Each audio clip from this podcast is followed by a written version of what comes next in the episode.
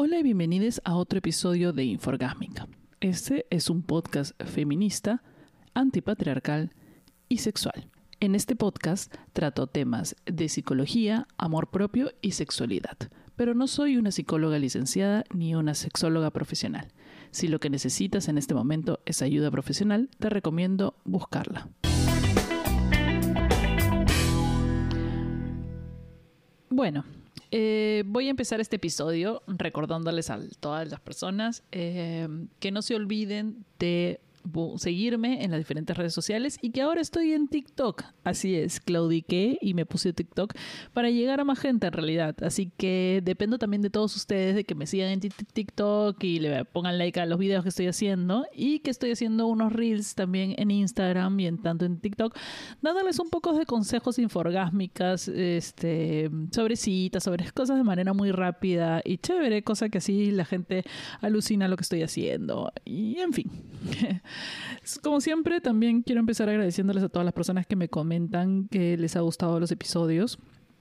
Eh, mucha gente, eh, sobre todo gente que ha estado, que ha emigrado a otro país, que ha salido del Perú y ahora está viviendo en otro país, me ha agradecido mucho por los episodios. Eh, sí, pues la, la sensación, o sea, toda esta mm, es como una especie de, vacío, es un como un hueco, una, es una especie de angustia, pero no tan tortuosa el hecho de saber que estás en otro lado, no tienes idea de lo que va a pasar, no, no tienes idea en el futuro y te empieza a angustiar porque y si regreso y, si al final no, no sirve porque vine acá y al final tengo que regresar con, ¿no? con la cabeza agacha, el hocico partido y las orejas caídas y la cola entre las piernas eh, al Perú y eso te da como, como todo un tema. Igual, por otra parte, también sientes que has dejado todo un peso atrás de, los estreses diarios del país donde vivías y sobre todo si no te has hallado nunca en, el sitio, ¿no? Que es lo que a mí me pasaba un poquito en el Perú. Em, en Lima específicamente. Em, siempre había tenido un poquito de... No, no, nunca sabe, este que haya su lugar y, también personas que son como yo, o sea, hay personas que saben lo que quieren en la vida y tienen objetivos muy claros y hay otras personas que que les gusta saltar de una cosa a otra en la vida, lo cual no está mal, eh, pero es otro estilo de vida y no está tan bien visto en, en, la sociedad, ¿no? Acá tienes que tener un empleo estable, un objetivo de vida, economía estable, eh, casas, eh, propiedades, AFPs, etcétera, etcétera. Y nosotros los que no vivimos así, básicamente la gente nos mira como unas especies de fracasados o perdedores. Pero bueno, este no es el tema, creo que eso lo voy a dejar para el siguiente episodio. Coméntenme si les interesa, si tienen preguntas preguntas acerca de ese tema en específico para yo poder hacer el siguiente episodio acerca de eso. Este episodio va, en realidad, para las personas que me han preguntado cómo hice con los gatos. Muchos de ustedes saben, yo tengo dos gatos, Astro y Q. Astro fue adoptado en una, de un albergue eh, bien, bien chiquito. Y Q eh, llegó a mi casa porque apareció en la casa de una amiga y ya no lo podían tener. Ambos gatos son machos. Ambos gatos tienen ahora entre 4 o 5 años nunca han vivido. Q más o menos es un, poco más techero, pero Astro nunca ha salido de su casa. Em, y, me los traje. O sea, ya eh, eso ya hace toda una solución definitiva. Porque una cosa es venirte, hasta, hasta venirte con tu hijo es más o menos no tan definitivo, ¿no? Pero ya cuando te vienes con la mascota, ya es, no hay vuelta atrás. Em, porque además es un, hay que pagar dos pasajes de mascota. Y bueno, en eso va. ¿Qué, es, ¿Qué hay que hacer cómo hay que hacer para llevarte a tu mascota. Empezando porque el trámite entre perro y gato es muy diferente. Ahora, actualmente, en muchos países hay muchas restricciones para viajar con tu perro, sobre todo si vas a emigrar con tu perro. Em, muchos de ellos requieren que se, se requieren como de un periodo muy largo porque tienes que ponerle la vacuna de la, a la rabia, de la rabia, independientemente si la tienen o no, y hacerle un examen serológico. Y que ese resultado tiene que pasar por unos meses, como seis meses en el caso de Europa, en, en Estados Unidos es un poquito más largo.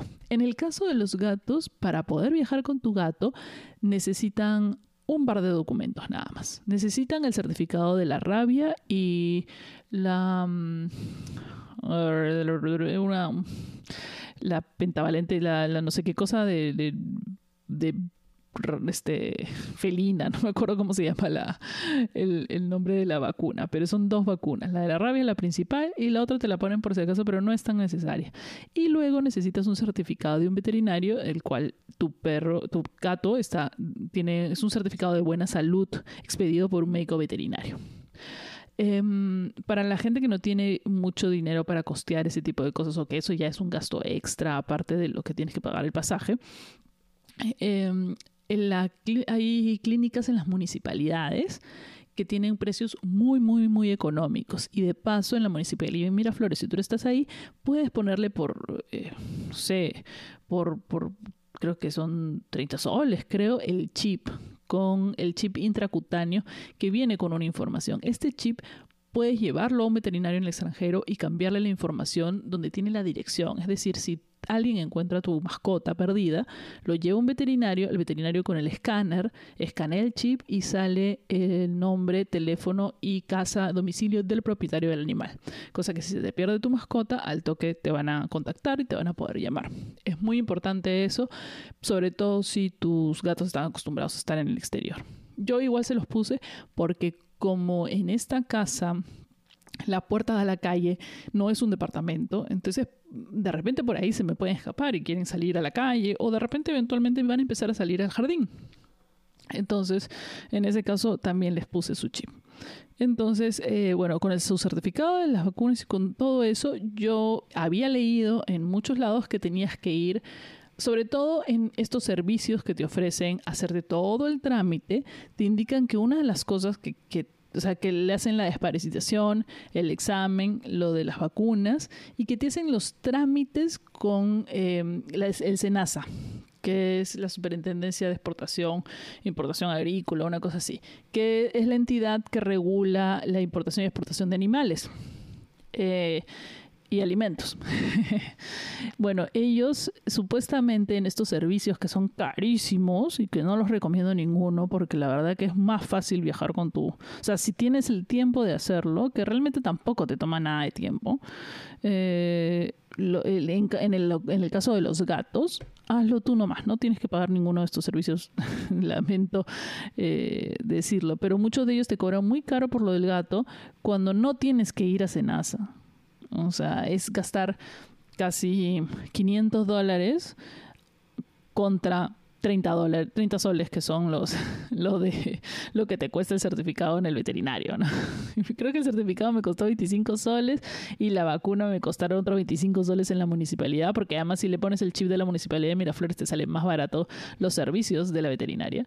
Eh, y la desparasitación que le pusieron, ¿no? Entonces creo que al final, no, o sea, en total entre vacunas, desparasitación, chip, todo, ya, supongamos que unos 80 soles contra los 500 dólares que me va a costar la otro lado. Entonces, ¿y para qué? Si el certificado, los gatos no necesitan certificado de exportación del SENASA. Si te vas a vivir con tu gato, no necesitas. Si te vas a ir a viajar nada más y regresar, sí necesitas, porque le necesitas para reingresar después de 30 días. Si, no, si te quedas más de 30 días en el país al que vas, no necesitas el, certificado de SENASA. En el caso de los perros, sí. Así que por eso digo, esta información es para las personas que viajan con gatos.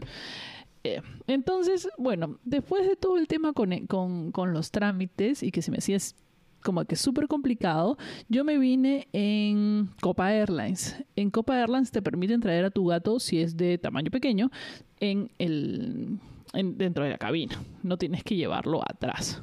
En el, atrás me digo en la bodega. Lo cual es más chévere porque en verdad que angustia que tu animalito viaje atrás. Aunque bueno, también a veces es más angustiante tenerlo adelante porque lloran. Ustedes saben, no sé si ustedes tienen gatos, pero hay muchos gatos que cuando los pones en, el, la maletita para llevar al veterinario en el canil, empiezan a llorar como si los hubieran, los fueran a triturar al pobre gato.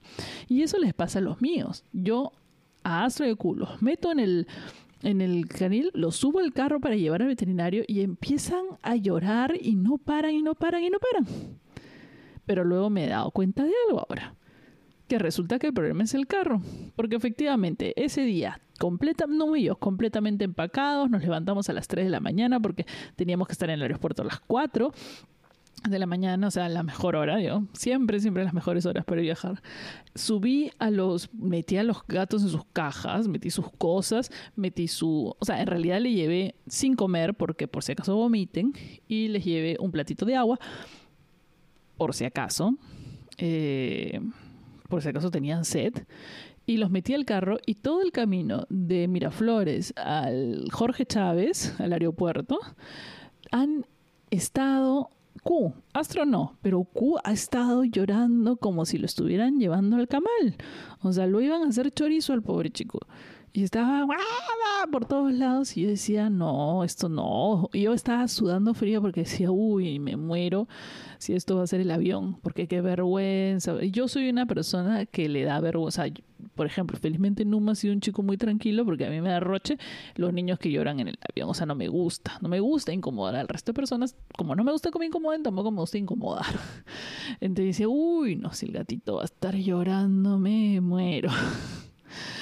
Y nada, en cuanto llegamos al aeropuerto, silencio, tranquilo. Igual, seguir las recomendaciones de muchas páginas web y muchos veterinarios de darles CBD.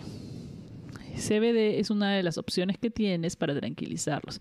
La gente dice que no les des calmantes porque obviamente eh, pueden quedarse muy dormidos y si pasa algo, qué sé yo, eh, no les puede, no les no les no les hace bien. Sobre todo porque el avión es muy frío. Entonces, los tranquilizantes medicados, sana, todas esas huevadas bajan mucho la presión. El CBD, como no tiene THC, no baja la presión, simplemente te tranquiliza. O sea, es como más homeopático, digamos. Entonces, es mucho más controlable. Y yo ya le había estado dando Q por temas de, de, estrés que tenía el pobre chico. Le he estado dando CBD para que se relaje un poco. Así que le di su gotita antes de subirlo al carro, no le hizo efecto hasta que llegamos al aeropuerto. Ahí sí les hizo efecto. Te dicen que cuando los lleves en su cajita, tienen que llevar arnés. ¿Por qué? Porque al momento que tú cruzas eh, los rayos X, donde te hacen parar después de migraciones, tienes que pasar por rayos X y pasar la, este, ¿cómo se llama? Pasas tu maleta por abajo de los rayos X. El canil y el gato no pueden pasar los rayos X. ¿Qué es lo que hacen? Supuestamente lo que te dicen que van a hacer es sacarlo y tú tienes que pasar con el gato eh, caminando y el gato caminando y eh, ellos revisan la mochila por otro lado. Aquí fueron muy amables, me nos llevaron a mí y a Numa, cada uno con una cajita a este se llevaron las cajitas por un lado, se llevaron a los gatos por un lado un cuartito y nosotros por otro lado y fuimos al cuartito. En el cuartito nos hicieron sacar a los gatos, nos quedamos dentro del cuartito con los gatos nada más eh, sueltos y se llevaron las cajitas a pasarlas por el, las rayos X y luego las regresaron. Y no encontraron ninguna de las drogas que llevábamos ahí adentro. No, mentira, no había drogas. Este, y ya, y con eso nos fuimos a la sala. Yo había específicamente calculado estar casi con el tiempo justo para no estar mucho tiempo esperando el avión, esperando el embarque. Em, sobre todo porque no quería, o sea, no quería que estresarme tanto con entre el Numa y los gatos, qué sé yo. Así que llegamos y después de un ratito tuvimos que embarcar, pero yo estuve o sea, los, como están estaban con el arnés y la correa, los saqué un rato. Astro, básicamente, le pones el arnés y no se mueve, se, queda como una papa. Q sí estaba que quería dar vueltas por todo sitio, quería investigar, averiguar, qué sé yo. Subimos al avión y ahí Q empezó a, a llorar un poquito de vez en cuando. Pero después de que despegamos, todo el viaje estuvo normal. El problema con Gu era eh, el verme, porque justo su caja no podía abrirse por la parte de arriba, entonces no me podía. en el momento que no me veía, empezaban a llorar. Ellos estaban justo debajo del asiento delantero. Eh, y lloraban un poco. Yo para esto me había puesto en el último asiento, también por eso, para porque como está más cerca a donde están las hostes hay un poquito más de ruido, entonces no los vecinos no se vayan a enterar que están los gatos, qué sé yo. Lo pasaron, eh, hice vuelo con escala para colmo, así que cuando llegamos a la escala que fue Panamá, eh, nos bajamos con los, con los mochilas, los gatos, todo, cruzamos, caminamos hasta donde nos tocó nuestra escala y ahí había que pasar de nuevo por otra, eh, por otro de estos arcos de rayos X, de, detector de metales. Entonces ahí primero que había que sacarse los zapatos, había que sacar la mochila, había que sacar la laptop de la mochila y toda la macana y para colmo ahí sí teníamos que pasar, o sea, sacar al gato de la caja y cruzar con el gato caminando por el, por el que bueno, mis gatos decidieron no moverse de la alfombra, entonces tuve que arrastrarlos, jalándolos como un paquete, un bulto, para pasar al otro lado. Una vez que ya estábamos sentados esperando el avión, todo fue una delicia. O sea, Astro estaba afuera, miraba a todo el mundo, no se movía para nada, no estaba tranquilo y yo estaba paseando con Q por los alrededores y la gente les, le hacía quecos, la gente le tomaba videos, hubo un éxito, fueron los dos gatos. Y bueno, finalmente tomamos el último avión. Eh, ahí el tema de esperar también las maletas y tomamos el taxi y llegamos a la casa donde nos estamos quedando. ¿Cómo ha sido su adaptación? Ha ocurrido varias cosas importantes. Astro ni se inmutó. O sea, la única cosa que le parece como alucinante es el jardín que está fuera de la casa. Eh, eso los tiene locos. O sea, las ventanas, por las ventanas aparecen lagartijas, aparecen sapitos, aparecen mm, este, mariposas, aparecen este, aves de todo tipo. Todo eso los, los, los tiene hechos unos locos. Em, Astro realmente no es bien vago y lo único que hace es dormir todo el día y comer y por ahí juega un poco. Pero Q es muy activo. Entonces está con un nivel de locura gatuna todo el día, o sea, todo el día quiere ir por las ventanas, todo el día quiere, pero no se atreve a salir. Le ha abierto la puerta, no le interesa salir para nada todavía pero busca todas las lagartijas, se tumba todas las cosas que encuentra persiguiendo objetos imaginarios, bichitos, eh, lagartijas que entran a la casa. A las 4 de la mañana le da ganas, de, le da hambre, entonces ha descubierto que botando cosas random yo me despierto y lo atiendo. Eh, lo cual mm, es muy inteligente de su parte, pero es, me está sacando de quicio. 3 de la mañana se pone encima de la PlayStation de Numa y empieza a botar el control de la PlayStation para que le llene el plato de comida, para que le limpie la caja de arena, cualquier cosa. Y todo el día se la pasa correteando con los juguetes que le, he encontrado. Está todo el día corriendo por la casa. Así que digamos que está bastante feliz. O sea, este cambio a Q le ha sentado muy bien. Está muy feliz con su nueva, con su nueva este, estancia. El único problema es que está que me malogra el sillón, que no es mío. Y, pero me encontrado, acá lo bueno de Estados Unidos, saben que hay cosas para todo. Entonces hay un spray para que no rasquen no sé qué cosa, hay otro spray para tal cosa, otro spray. En el otro tema, eh, Q tiene una infección en el oído que no se cura y creo que es producto de un pólipo, pero el veterinario, la consulta a la veterinaria para que se se, den un poquito, se haga un poquito la idea, una consulta a una veterinaria normal cualquiera cuesta 50 dólares. Entonces, si la consulta nomás para que me digan que tiene una infección o un pólipo me cuesta 50 dólares, ¿se imaginan cuánto va a costar la cirugía del pólipo? Eso es lo que me está teniendo un poquito eh, estresada en este momento. Si ustedes conocen un veterinario en el sur de la Florida o alguien chévere cuya consulta cueste menos y que me quiera ayudar, o, esos servicios, hay servicios comunitarios o veterinarias comunitarias. Ahora yo no tengo carro, se me va a, hacer, me, va a salir 50 dólares más o menos el taxi en llegar, pero vamos a ver qué se puede hacer este, para, que, para que el pobre cuya no esté sufriendo con su infección al oído, por favor, que, que me da como un poco, o sea, él sobrevive, pero me, torturarlo para limpiarlo todos los días me da como penita. Pero bueno, esa ha sido eh, la experiencia de, lo, de viaje con los gatos. Entonces al final, después de esos tres episodios que he contado más o menos la experiencia de, de, todos, em, este, les puedo decir que ha sido hasta ahora, o sea, ya, ya estos días les puedo decir que estamos bastante más adaptados. Todavía nos faltan un montón de cosas, como les digo, que Numa empiece el colegio eh, realmente bien. Ahora va a empezar el colegio de verano, para que se adapte un poco más y para que tenga amigos y para que esté haciendo cosas en el verano, eh, ya que los campamentos de verano son carísimos. Les digo nada más, así un, les tiro nada más una, una cifra. Eh, los campamentos de verano cuestan 150 dólares la semana. Entonces, como comprenderán, no es algo en el que este, puede invertir en este momento, digamos. Eh, quizá más adelante.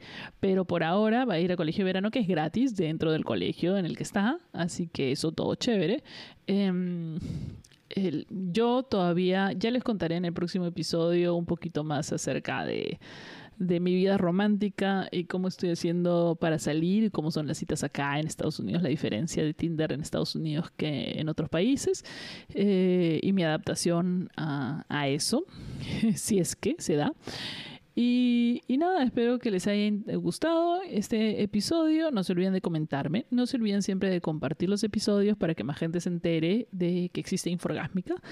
Y muchas gracias. Síganme en Instagram, en Facebook, en Twitter y en TikTok como arroba Marianitra. Chao.